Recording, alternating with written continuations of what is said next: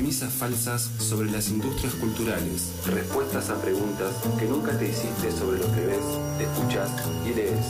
Nadie sabe cómo se hace la cultura hasta que se rompe.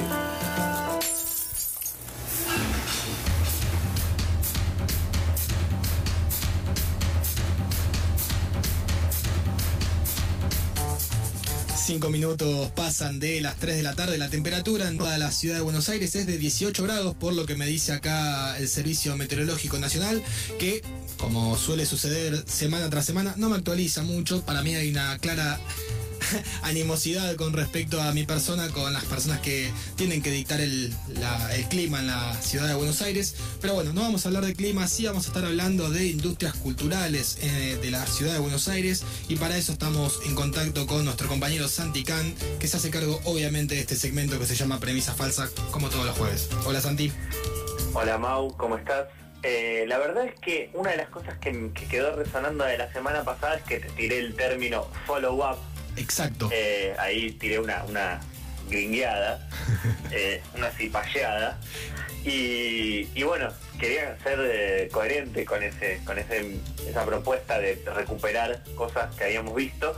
Y una de las, uno de los temas que hablamos el año pasado, en- a, a raíz de la pandemia sobre todo y el impacto que estaba teniendo en muchas de las industrias culturales, hubo algunos de estos sectores culturales que reaccionaron con eh, cuestiones innovadoras o capaz actualizándose a cuestiones que ya existían pero no le daban tanta pelota.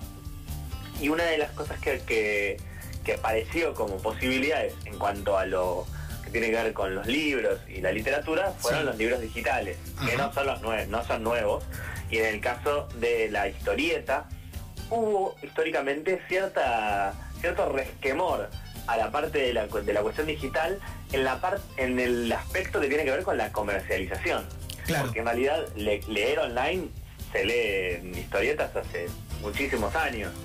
Sí, pero viste que hay, un- hay, un, hay un séquito de fundamentalistas entre los que seguramente me encuentro en gran porcentaje que prefieren una viñeta en papel antes que, que algo digital, ¿no?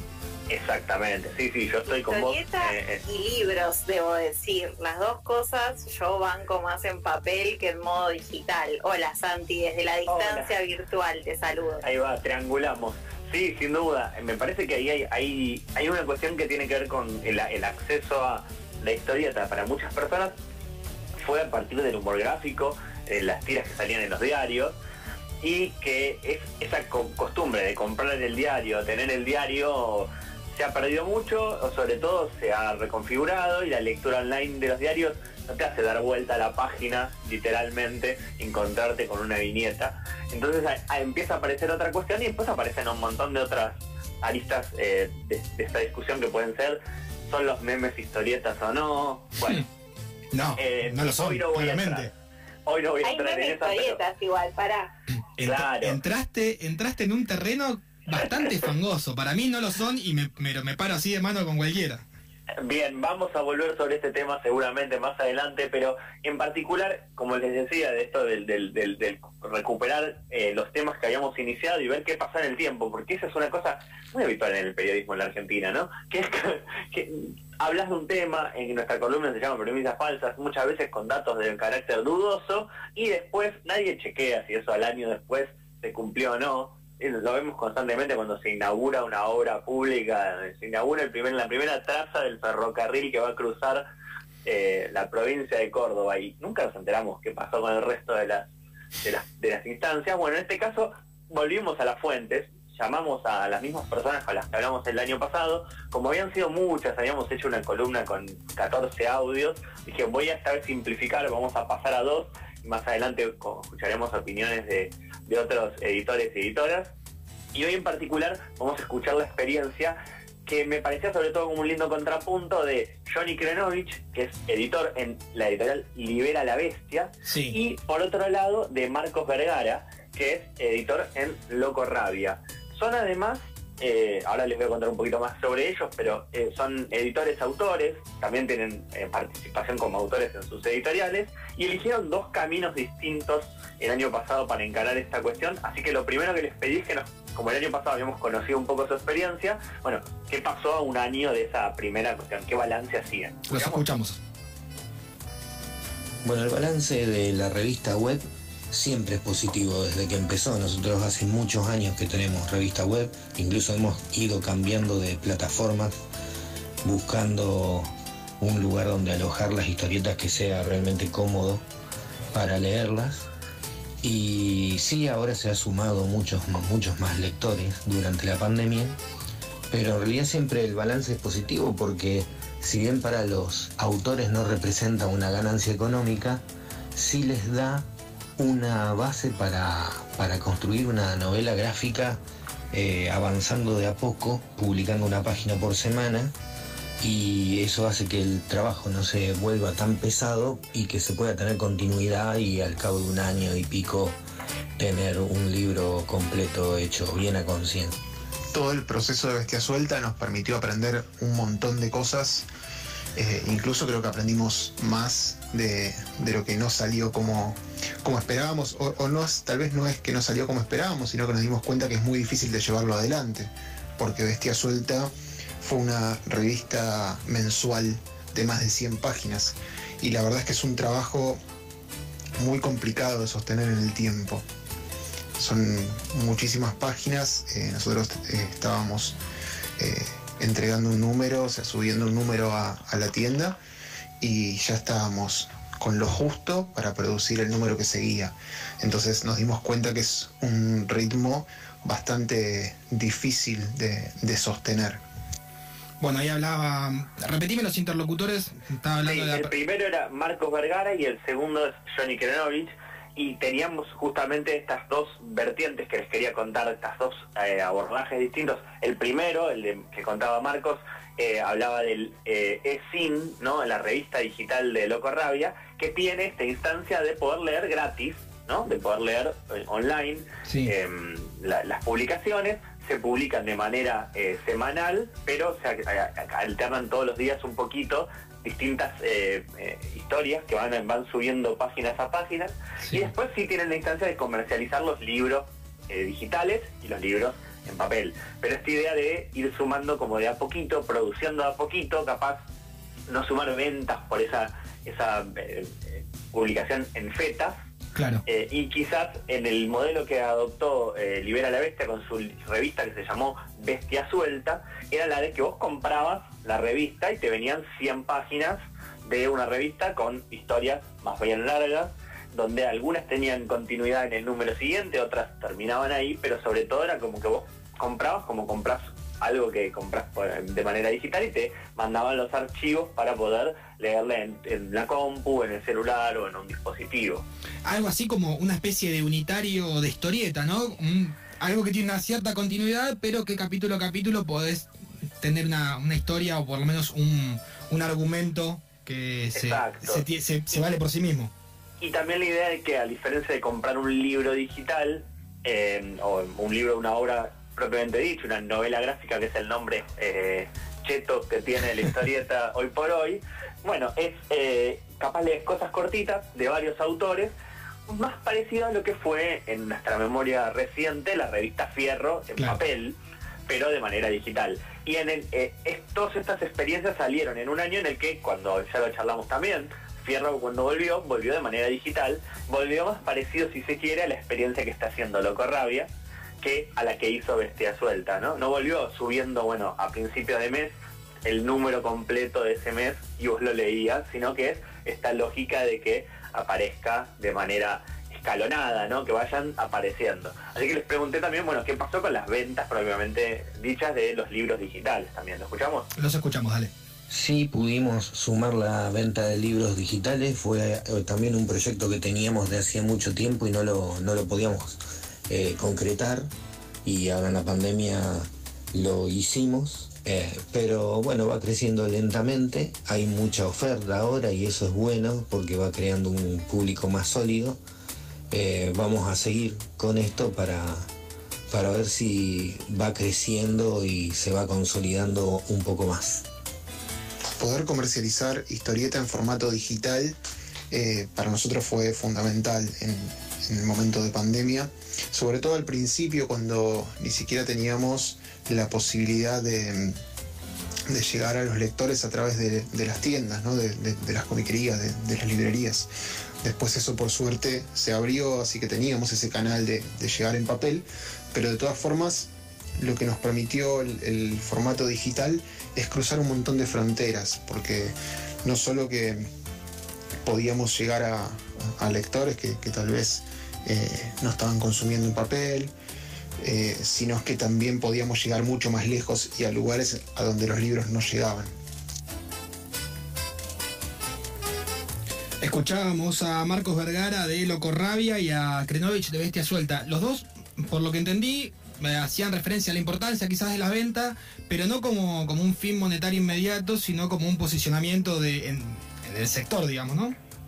Sí, y sobre todas las cosas aparece en los dos y en otros testimonios que, estuve charlando con editores en off, que la limitación que muchas veces tienen los libros de todos los colores eh, y gustos, pero en particular los libros de historieta, es que no están en todo el país, en todos los puntos. Entonces, quizás la llegada de, estos soportes digitales lo que les abrió es poder vender incluso, también, llegar a tener una instancia de comercialización, pero a lectores que si no no hubieran llegado de otro modo, porque quizás por las cómo están, eh, es un país muy amplio y muy vasto y no, tiene una red de librerías y comiquerías especializadas en historieta eh, tan arraigada. Y entonces no en todas las ciudades, no en todos los, pueblos, no en todos los barrios hay un lugar donde comprar un libro. Entonces les abrió esta posibilidad. Incluso también, bueno, la de sumar eh, nuevos lectores y nuevas lectoras que quizás antes no los conocían y que por lo digital llegaron a conocerlos. Claro, claro, perfecto. Eh, pensaba un poco en esto, digamos, porque hoy, hoy se puede adquirir, digamos, a través del Mercado Libre, cualquier plataforma de venta, pero generalmente la, historieta no, no, no va no sé si, si, eso habrá cambiado la configuración últimamente, pero no, no va a apuntar a un público con una capacidad económica media o elevada. Generalmente quien consume historietas es alguien que, o por lo menos históricamente fue así, era el pibe, la piba que tenía ganas de iniciarse en la lectura o algún otro tipo aficionado que iba físicamente, compraba cara a cara, que se llevaba la revistita y se la leía en la casa y hasta, bueno, mis veraneos en las toninas así lo decían, se podían canjear una por otra, cosa que creo casi no existe más. Se volvió muy caro generalmente Después ahora hay, por suerte, editoriales que están publicando ese material en nuestro país a un precio relativamente accesible, pero sigue estando en el, horizonte de los sectores medios. Y la otra parte es que eh, hay muy poca o casi nula producción de historieta nacional y de llegada masiva. Entonces, esta distancia de lo digital vuelve a abrir la puerta a que eh, pueda pensarse o con un precio muy bajo o con directamente ningún precio para los que son revistas digitales y demás, a que gente que empiece a volver a leer y a engancharse y después sí, los libros empiezan a circular y siguen siendo bastante accesibles para los precios habituales de los libros en la Argentina. Pero entre las tantas cosas que hablé con, con Johnny y con Marcos en Vergara, les, les preguntaba por, bueno, si hay nuevos lectores y parte de este movimiento del año pasado, sobre todo con la inmovilidad que se generó a partir de, la pandemia, les, trajo nuevos lectores, pero desde otros eh, lugares. Vamos a preguntárselos. Dale, los escuchamos.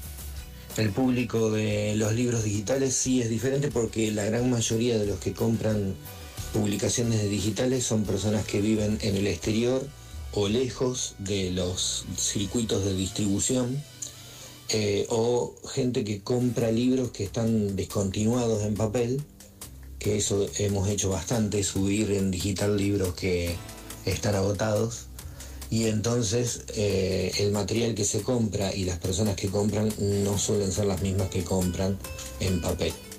Así que no, hay una superposición mayormente. La experiencia que tuvimos con, con este contenido digital nos hizo sumar lectores nuevos, pero también lo que nos dimos cuenta es que incluso los lectores que nos venían acompañando en nuestras publicaciones en papel también accedían a, esos mismos contenidos en formato digital. Yo creo que la experiencia de lectura en papel y en digital no es la misma. Yo creo que la experiencia es, es distinta, que se complementan, pero que una no anula a la otra. Las experiencias se complementan, pero no necesariamente anulan una a la otra. Esto es lo que un poco decía Johnny Krenovich y también un poco a lo que se refería Marcos Vergara.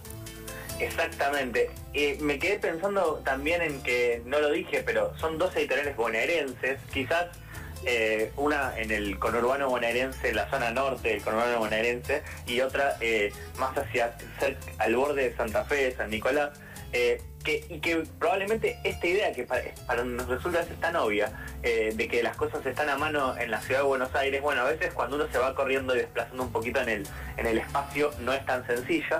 Y bueno, esta posibilidad de vender un libro también a público en el exterior, es casi impensable en el libro en papel y en el libro digital es mucho más sencillo, mucho más fácil. Obviamente no tiene olor, no te manchas las manos con tinta, no lo podés dibujarle bigotes en la cara del personaje que no te guste, pero bueno, puedes hacer otras cosas.